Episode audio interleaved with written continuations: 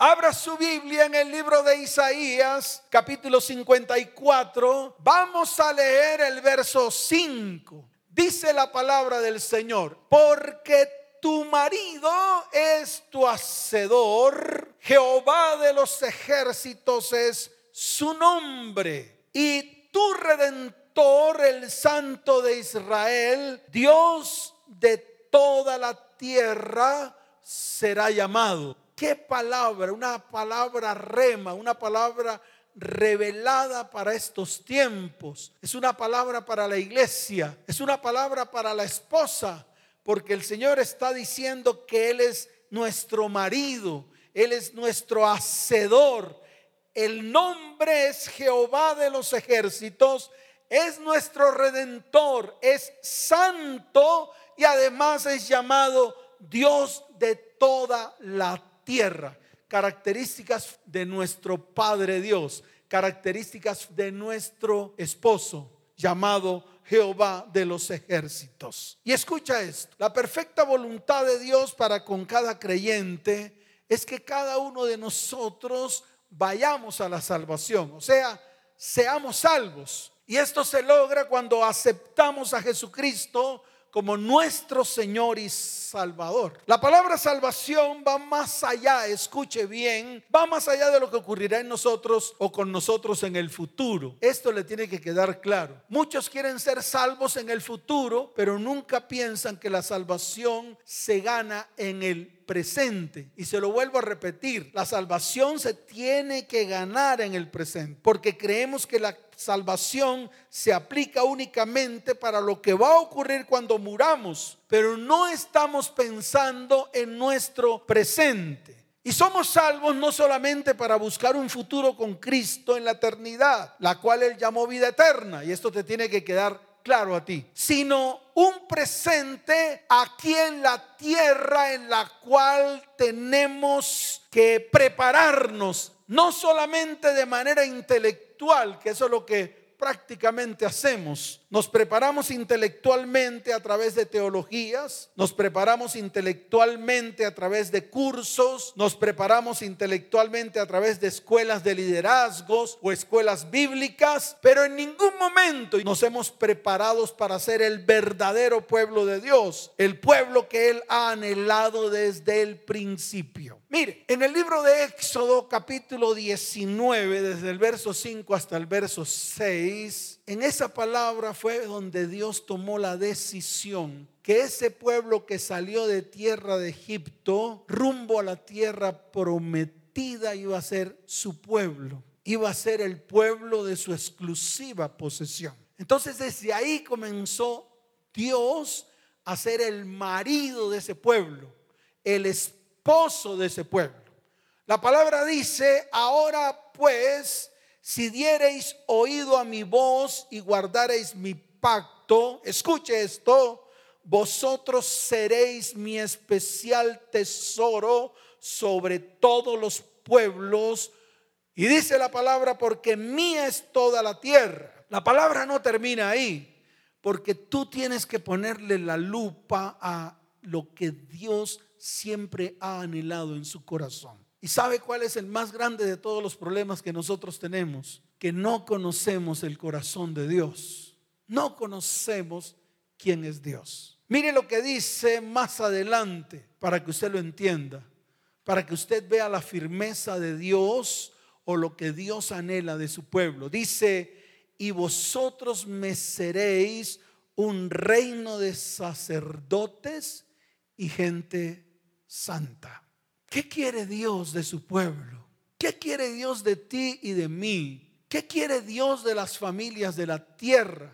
¿Qué quiere Dios de este remanente que en este tiempo está levantando para extender su mano de bondad y de misericordia?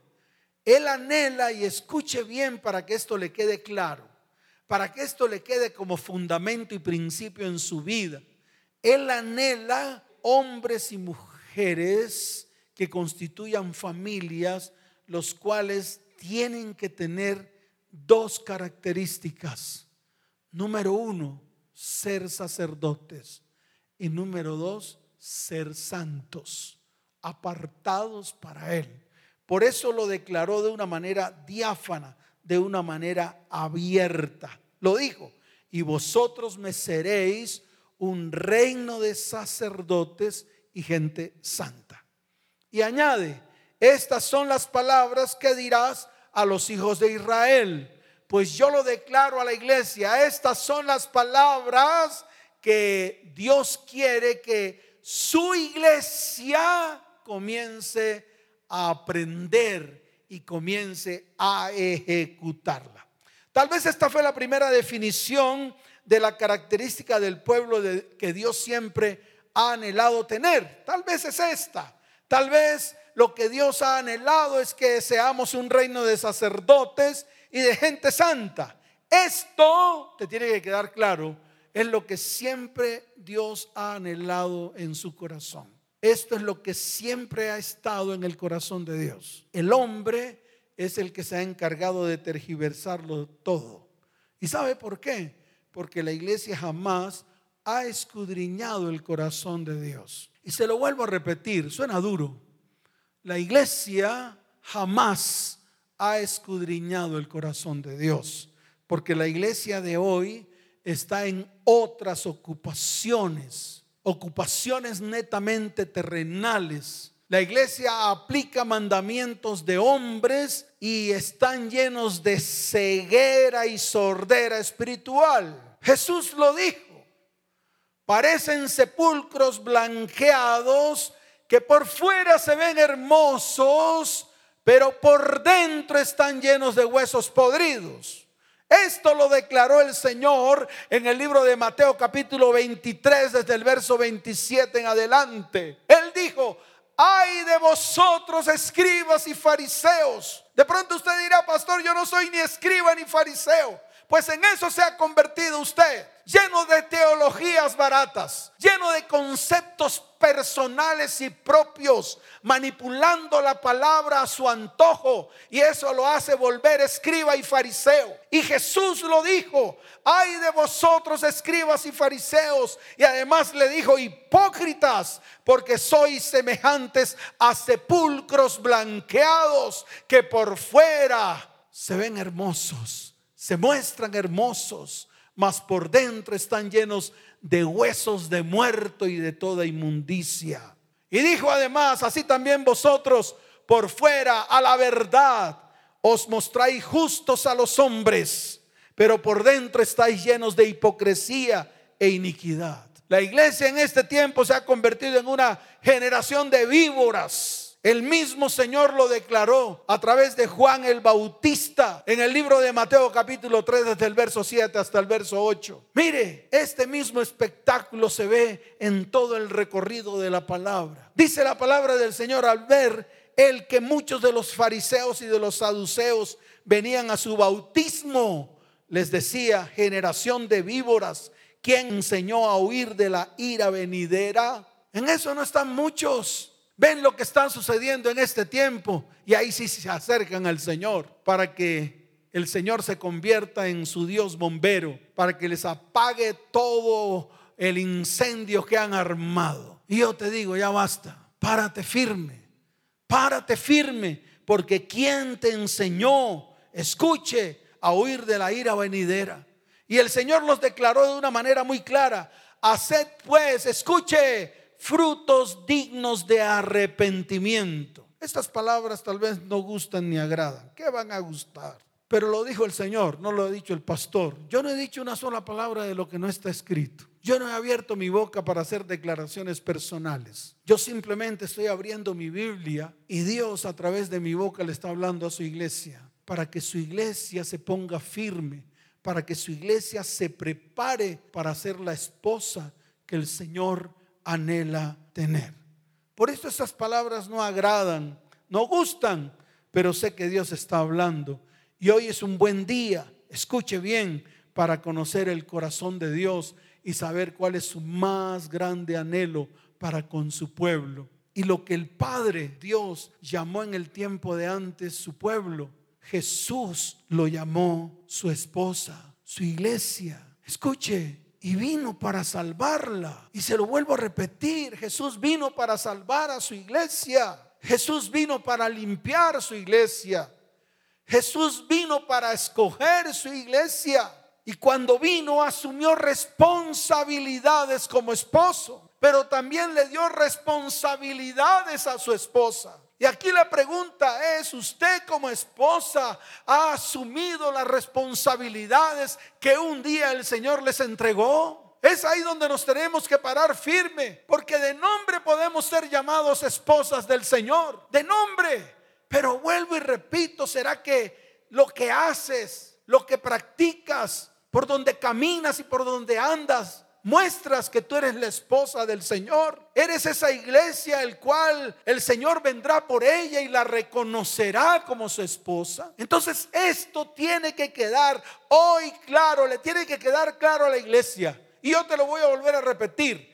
Jesús vino a salvar su iglesia y por esto asumió responsabilidades como esposo. Y no solamente asumió responsabilidades, sino que cada una de esas responsabilidades la cumplió al pie de la letra. Y yo se lo quiero mostrar con el profeta Isaías. Y le voy a hacer un recuento para que usted lo entienda. Yo quiero que esto usted lo entienda, para que le quede grabado en su corazón, para que la iglesia se pueda levantar, para que la iglesia vea que todas las promesas que el Señor dejó, las cumplió. Y además de cumplirlas, se tiene que cumplir también en nosotros. Mire, en el libro de Isaías capítulo 53, desde el verso 3 hasta el verso 12, yo no quiero que abra la Biblia allí, yo quiero que me mires a mí.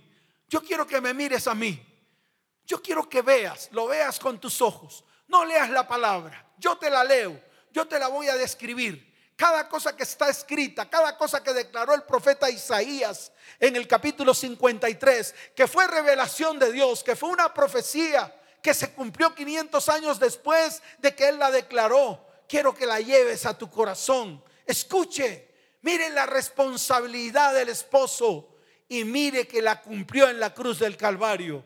Número uno, Él fue despreciado y desechado. Fue varón de dolores. Llevó nuestras enfermedades y sufrió nuestros dolores. Fue herido por nuestras rebeliones y molido por nuestros pecados. Desde la planta del pie hasta la cabeza no había en Él cosa sana, sino herida, hinchazón y podrida llaga. Y por su llaga fuimos nosotros curados. Él cargó nuestros pecados y llevó nuestras angustias y nuestras aflicciones. Por cárcel y por juicio fue quitado de esta tierra y por nuestra rebelión fue herido.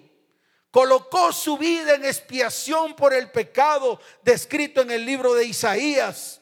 Yo le quiero decir algo, toda la iniquidad y todo el pecado lo llevó él en la cruz del Calvario. Todo el pecado y la iniquidad de su esposa todo el pecado y la iniquidad de la iglesia. Y por último, colocó su vida en expiación por cada uno de nosotros. Vino a traer salvación a su esposa, a su iglesia, descrito en el libro de Isaías, capítulo 61, desde el verso primero. No abras la Biblia. No voy a mostrarte ningún versículo bíblico, porque esto tiene que quedar grabado en tu corazón. Más que volverte el duro y el tebas de la palabra, el que todo lo sabe, el que sabe la palabra de cabo a rabo, más bien comienza a aplicarla en tu corazón. Mire lo que dice la palabra. Vino a traer buenas nuevas a los abatidos. A los que no están abatidos tal vez esta palabra no le funciona, pero a ti y a mi iglesia no funciona porque es una promesa. Vino a vendar a los quebrantados de corazón. Declaró libertad para todos aquellos que estaban en cautividad. ¡Wow! ¡Qué tremendo! Proclamó su perfecta voluntad para con su pueblo, para con su esposa. La voluntad de Dios, que usted la tiene que conocer,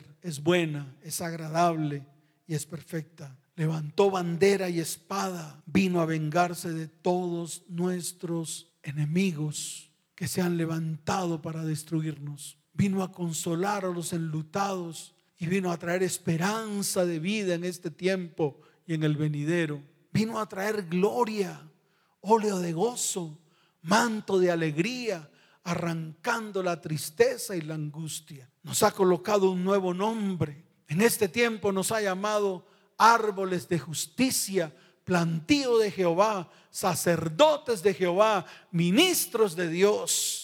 Vino a traer restauración y restitución sobre las familias de la tierra, sobre su pueblo y sobre su esposa. Vino a arrancar nuestra doble confusión y nuestra deshonra y trajo a nosotros doble honra y gozo perpetuo. Y nos dice que tenemos que gozarnos y alegrarnos en Dios porque nos has vestido con vestiduras de salvación y nos ha rodeado de manto de justicia. Nos atavió como novio y como novia adornada con sus joyas y sus piedras preciosas. Escucha iglesia, Él ha cumplido, como esposo ha cumplido.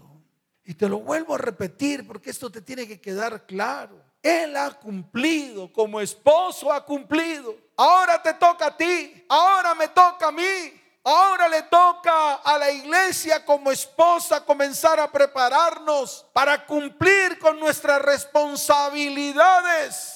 Y te lo vuelvo a repetir porque esto te tiene que quedar claro y diáfano. Escucha bien, ya el Señor cumplió. En la cruz del Calvario hizo todo lo que tenía que hacer. Hizo una vez y para siempre todo lo que tenía que hacer. Todo lo que el Padre le ordenó que hiciera lo hizo en la cruz del Calvario. Es más, hizo mucho más. Se levantó de entre los muertos al tercer día para que nosotros pudiésemos resucitar juntamente con Él y ser sentados en los lugares celestiales juntamente con Cristo. Pero ahora le toca a la iglesia, ahora te toca a ti como esposa Ahora nos toca prepararnos, cumplir todas las responsabilidades que se nos ha asignado. Mire, yo quiero abrir mi Biblia en el libro de Efesios capítulo 5. Yo quiero que tú también lo abras, especialmente tu esposo y especialmente tu esposa. Y van a mostrar a sus hijos para que sus hijos también entiendan que nosotros no hemos cumplido con lo que Dios nos ha mandado cosas pequeñas, ni siquiera cosas grandes, cosas muy pequeñas. Miren, el libro de Efesios, capítulo 5, desde el verso 21 en adelante, les voy a mostrar la palabra, porque esto le tiene que quedar claro a la iglesia. Mire lo que dice la palabra en el libro de Efesios capítulo 5, verso 21. Someteos unos a otros en el temor de Dios. Las casadas estén sujetas a sus propios maridos como al Señor, porque el marido es cabeza de la mujer, así como Cristo es cabeza de la iglesia, la cual es su cuerpo y Él es su Salvador. Así que como la iglesia está sujeta a Cristo, así también las casadas lo estén a sus maridos en todo. Pero no solamente le habla a la mujer, a la esposa, ahora le habla al marido, al esposo, dice, maridos, maridos, varones Varones que se le ha caído el calzón por su falta de responsabilidad para con su hogar y su familia y con sus hijos y descendientes. Mire lo que dice la palabra, maridos, amad a vuestras mujeres, así como Cristo amó a la iglesia y se entregó a sí mismo por ella para santificarla, habiéndola purificado en el lavamiento del agua por la palabra, a fin de presentársela a sí mismo una iglesia gloriosa que no tuviese mancha, ni arruga, ni cosa semejante, sino que fuese santa y sin manchas. Y en el verso 28 dice, así también los maridos deben amar a sus mujeres como a sus mismos cuerpos. El que ama a su mujer, a sí mismo se ama. Y esto fue un ejemplo que el mismo Señor mandó al apóstol Pablo a declarar a los Éfesos para que nos afirmemos como iglesia para que nos afirmemos como esposa. Y puso el ejemplo de la esposa y el esposo dentro del hogar. Y te quiero hablar a ti, esposo, que Dios te entregó una tierra para que la cuidaras y la labraras. ¿Y qué has hecho con ella?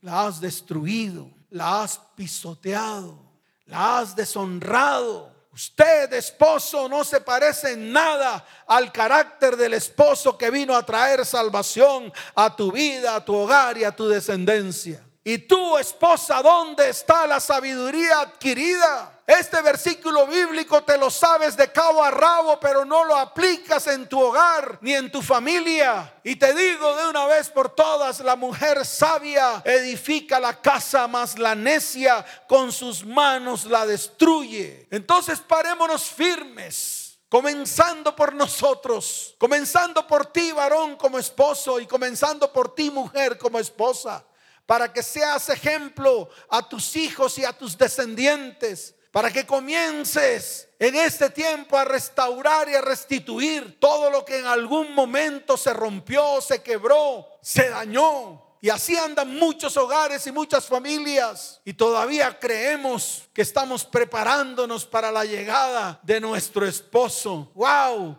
¡Qué equivocado estamos! Ese es el tiempo de prepararnos como la esposa del Cordero. Comenzar a quitar de en medio de nosotros esas vestiduras viles. Dejar de practicar los caminos del mundo. Dejar de ser como las vírgenes insensatas descritas en el libro de Mateo capítulo 25, desde el verso primero hasta el verso 13. Yo te quiero decir algo. Ay, Dios mío, estas mujeres no estaban preparadas. Cuando vino el novio tenían el candelero, así como usted. Tal vez tenían conceptos, teologías, conocimiento humano, pero no tenían el fundamento y los principios. No tenían el aceite para encender el candelero. Insensatas y distraídas, así como en este tiempo la iglesia está distraída, no se ha afirmado en el Señor, está dando vueltas en medio del desierto, no han querido entrar en el reino, no han podido caminar por el camino pedregoso, no han querido atravesar ese camino hasta llegar a esa puerta estrecha. Muchos andan en sus anchas porque el mismo Señor lo declaró ancha es la puerta que lleva a la perdición y muchos son los que entran por ella. Iglesia, esposa, prepárate, toma el candelero y el aceite para que puedas entrar como novia ataviada a las bodas del Cordero. Y la palabra habla acerca de las características de la esposa del Cordero, de su iglesia, de su pueblo. Y está descrita en el libro de Apocalipsis, capítulo 19. Quiero que abras la Biblia allí para que tú entiendas cuáles son las características de esa esposa y para que comiences a ponerla por obra. En el capítulo 19 de Apocalipsis, en el verso 7, dice, gocémonos, alegrémonos, démosle gloria porque han llegado las bodas del Cordero y su esposa se ha preparado. Y aquí viene lo primero, la primera pregunta. ¿Te has preparado para tu esposo? ¿Te has preparado para la venida del Cordero? ¿Te has preparado? ¿O simplemente estás en medio de distracciones? ¿O simplemente estás allí dando vueltas y vueltas? ¿Qué estás esperando? Una palabra rema, ya está. La Biblia lo dice. Ya hay promesas en cantidad. Tómalas. ¿Qué estás esperando? Aplica los principios y fundamentos que están en la palabra para que puedas caminar en ellos en el transcurso de tu vida, tu casa, tu hogar y tu descendencia. Y mire lo que dice el verso 8 de Apocalipsis capítulo 19. Y a ella, o sea, a su esposa, no a cualquiera, no a cualquiera, no es cualquiera la que se va a ir con el Señor.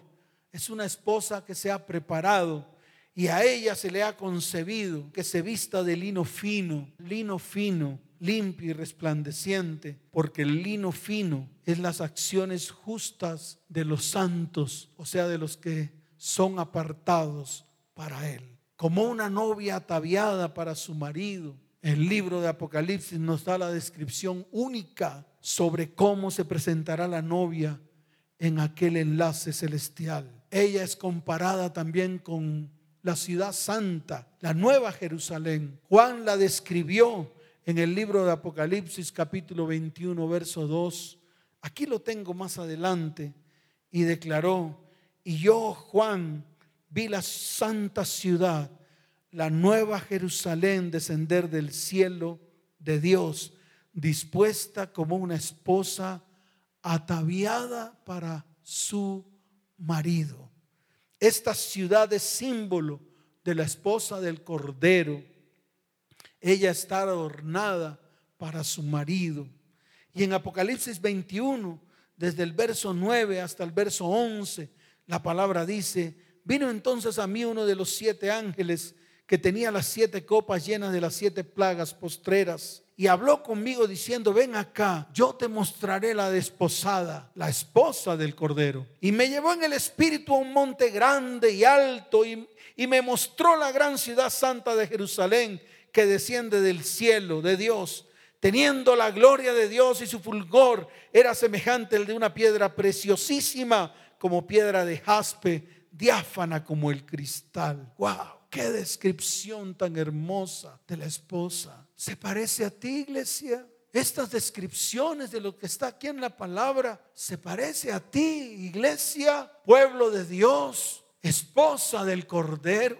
Ahí es donde tenemos que detenernos. Ese es el verdadero evangelio el que transforma, el que nos para firme, el que nos pone a meditar y a pensar nuestra condición de hoy. Porque como novia tiene que estar vestida de ropas blancas. El vestido blanco de una novia es símbolo de pureza. Así estará vestida la novia del Cordero, ya que Jesucristo con su sangre la limpió de todo pecado. Y mire lo que dice la palabra, con el fin de presentársela a sí mismo como una iglesia gloriosa que no tuviese ni mancha, ni arruga, ni cosa semejante, sino que fuese santa y sin mancha. Y en el libro de Segunda de Corintios, capítulo 11, verso 2, el mismo apóstol Pablo declaró, porque os celo con celo de Dios, pues os he desposado con un solo esposo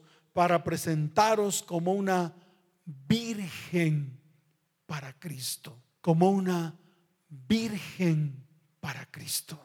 Yo quiero que allí donde están todos nos coloquemos en pie, porque es el tiempo de presentarnos delante de Dios. Es el tiempo en el cual el Señor quiere limpiarnos, el Señor quiere sanarnos, el Señor quiere traer, escuche bien, una palabra para su iglesia. El Señor quiere decirle a su iglesia, iglesia, tú eres mi más grande anhelo, mi más grande tesoro. Eres lo mejor que yo coloco en mis manos como una joya preciosa y la coloco en mi bolsillo y allí en mi bolsillo la protejo y la guardo. Iglesia, este es el tiempo en el cual quiero que te levantes, te limpies, te purifiques porque es el tiempo de arrepentirnos, es el tiempo de convertirnos, es el tiempo de volvernos a Él, es el tiempo de pedir perdón porque no hemos conocido el corazón de Dios. Iglesia, conoce el corazón de tu hacedor, conoce el anhelo que Dios tiene para ti, para tu vida, tu casa, tu hogar y tu descendencia. Lo primero que una esposa debe hacer es conocer a su esposo. Y la única manera de conocer a su esposo es conociendo su corazón. Allí donde estás, inclina tu rostro y que vengan los tiempos de arrepentimiento y de conversión. Dile, amado Padre, vas a repetir después de mí. Reúnate con todos y dile, amado Señor, hoy me presento delante de ti, delante de tu perfecta presencia. Señor, perdona a tu iglesia. Si una vez lo hiciste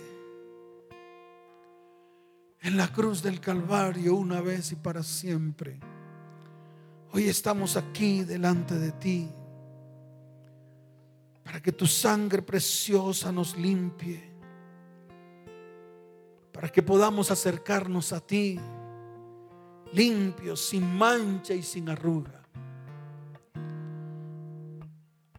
Amado esposo, levanta tu voz, iglesia, y dile, amado esposo, hoy me presento delante de ti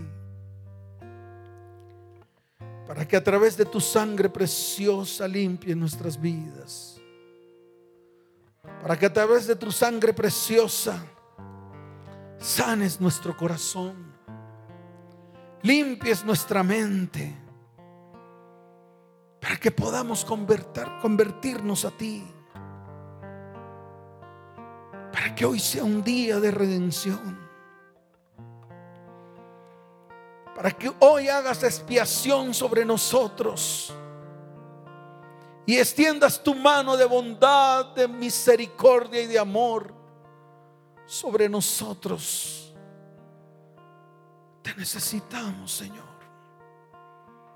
Necesitamos de ti. Necesitamos que tu perfecta presencia se muestre en medio de nuestras vidas. Anhelamos, Señor, que tu perfecta presencia se muestre en medio de tu iglesia, amado Padre. Señor, hoy queremos levantar nuestras manos al cielo y declarar que tú eres el único digno de recibir toda la gloria, todo el honor y toda la majestad. Que tu sacrificio en la cruz del Calvario fue único que tú fuiste molido por nuestros pecados. Que derramaste hasta la última gota de tu sangre por tu iglesia. Que fuiste llevado como oveja al matadero y no abriste tu boca que tu cuerpo fue molido, que en ti no había nada sano, sino podrida llaga, hinchazón, que no fueron vendadas ni sanadas. Y todo lo hiciste por mí. Todo lo hiciste por tu iglesia. Señor. Hoy nos volvemos a ti con todo el corazón. Hoy rendimos nuestra vida delante de ti, Señor. Hoy nos reunimos en familia, amado Dios, para rendir nuestro corazón a ti, para pedir misericordia. La misericordia rompe el juicio, la misericordia quita el juicio. Y hoy pedimos que tu misericordia sea grande sobre nosotros. Que extiendas tu mano de bondad y nos levantes. Que estos sean los tiempos de los tiempos, de los tiempos que tú has prometido para tu iglesia.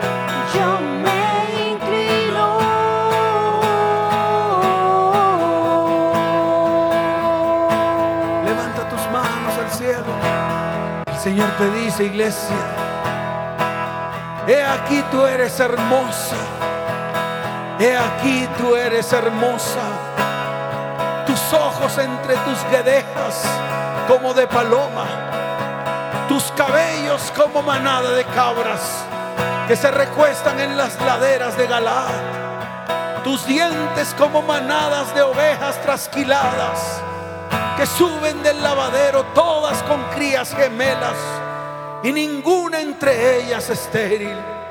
Tus labios como hilo de grana, y tu habla hermosa, tus mejillas como cachos de granada detrás de tu velo, tu cuello como la torre de David edificada para armería. Mil escudos están colgados en ellas, todos escudos de valientes tus dos pechos como gemelos de gacela que se apacientan entre lirios hasta que apunte el día y huyan las sombras. El Señor dice, me iré al monte de la mirra y al collado del incienso. Toda tú eres hermosa y en ti no hay mancha. Ven conmigo desde el Líbano, oh esposa mía. Ven conmigo desde el Líbano Mira desde la cumbre de la maná, desde la cumbre del Cenir y de Hermón, desde las guaridas de los leones, desde los montes de los leopardos. Prendiste mi corazón, esposa mía. Has apresado mi corazón con uno de tus ojos, con una gargantilla de tu cuello. Cuán hermosos son tus amores, esposa mía cuántos mejores que el vino tus amores y el olor de tus ungüentos que todas las especies aromáticas. Como panal de miel destilan tus labios, oh esposa mía. Miel y leche hay debajo de tu lengua y el olor de tus vestidos como el olor del Líbano.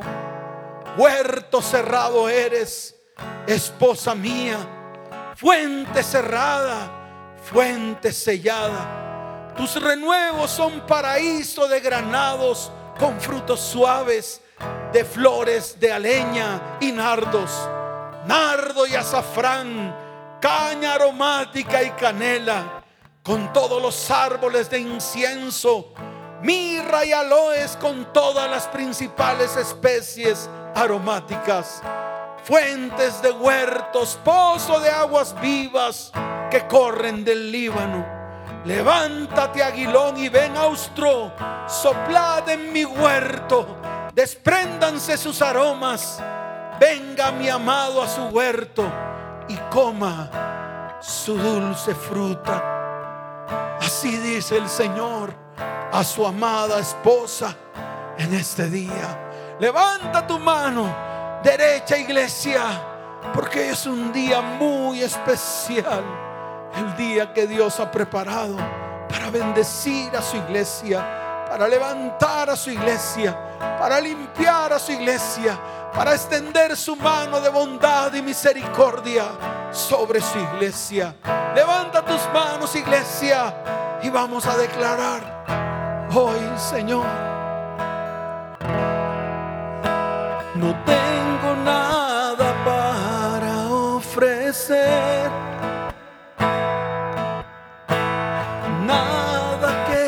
pueda sorprender. Solo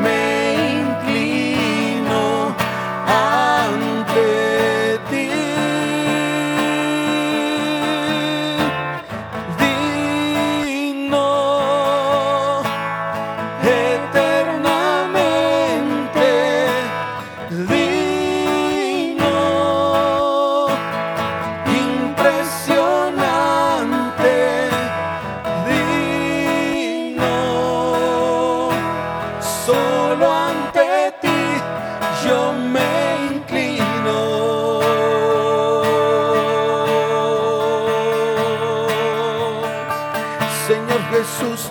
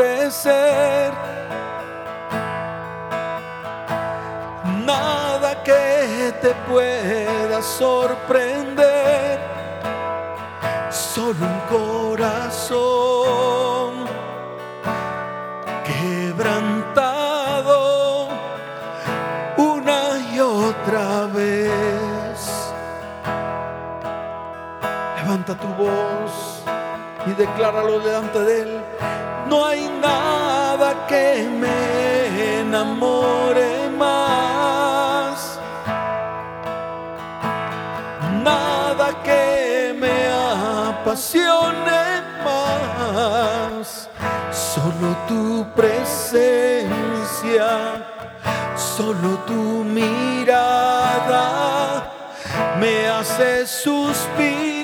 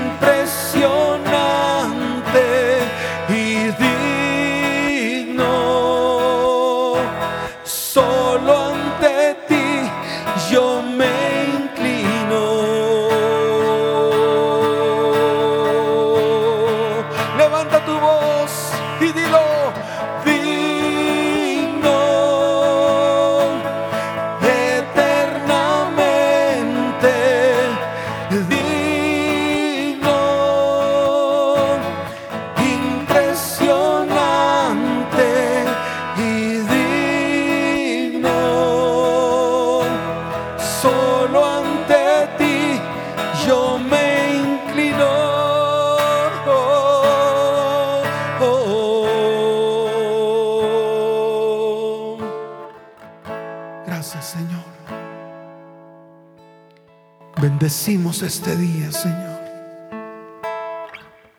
Quedará por siempre en nuestra mente y en nuestro corazón. Como el día que tú, Señor, extendiste tu mano de bondad y misericordia sobre nosotros, tu iglesia. Y te damos gracias, Padre que veremos los milagros hechos realidad en medio de nosotros, en medio de tu pueblo. Veremos tu manifestación y tu perfecta presencia en medio de nuestras vidas. Y todo será transformado, cambiado. Y veremos tu gloria en medio de nuestras vidas, nuestro hogar, nuestras familias y nuestras descendencias. En el nombre de Jesús. Amén. Y amén. Dele fuerte ese aplauso al Señor. Abraza a las personas que están a tu lado, bendícelas. Dale palabras de bendición a tu cónyuge, a tus hijos. Que venga ese tiempo de reconciliación los unos a los otros, el tiempo del perdón, el tiempo en el cual Dios manifiesta su gracia, su amor, su bondad sobre cada vida, hogar, familia y descendencia. Y tú que estás allí, que tal vez nunca habías escuchado una palabra como esta, que quieres volver tu corazón a Dios, que quieres conocerle más, que tal vez ni siquiera ha estado en medio de tu vida. Qué bueno que hoy inclines tu rostro, levantes tu mano derecha y hagas una declaración con tus labios. Y delante del Señor le digas, Padre, yo te acepto como mi único y suficiente Salvador. Es que nombre en el libro de la vida y no lo borres jamás. Abre tu boca y dile, Señor, hoy quiero volverme a ti con todo el corazón. Quiero conocerte más. Muéstrame el camino que me lleva a la verdad, a la vida abundante y a la vida eterna. Abre tu boca y dile, Señor, todo esto que ha salido de mi boca, te lo pido en el nombre de Jesús. Amén. Y amén. Todas las familias levanten sus manos. Como sacerdote de esta iglesia voy a extender una oración porque vienen los tiempos especiales. Los tiempos que Dios ha preparado para bendecir tu vida, tu casa, tu hogar y tu descendencia. Padre, como sacerdote de esta casa, te doy gracias por todas las familias de la tierra que a esta hora están allí, que anhelan recibir más y más de ti. Te pido que los bendigas. Te pido que haya paz en medio de sus hogares. Te pido que derrames bendición sobre sus vidas. Te pido que abra las ventanas de los cielos para que venga provisión en medio de ellos. Señor, sostén a tu iglesia y a tu pueblo con tu mano derecha. Colócala en el hueco de tu mano. Señor, guárdala como una joya preciosa que tú guardas en tu bolsillo. Bendice, Señor, cada hogar y cada familia y cada descendiente. Te lo pido, Padre, en el nombre de Jesús. Y te doy gracias, Señor Amén y amén. Que el Señor les bendiga y gracias por estar con nosotros. Que Dios les bendiga. Que Dios les guarde.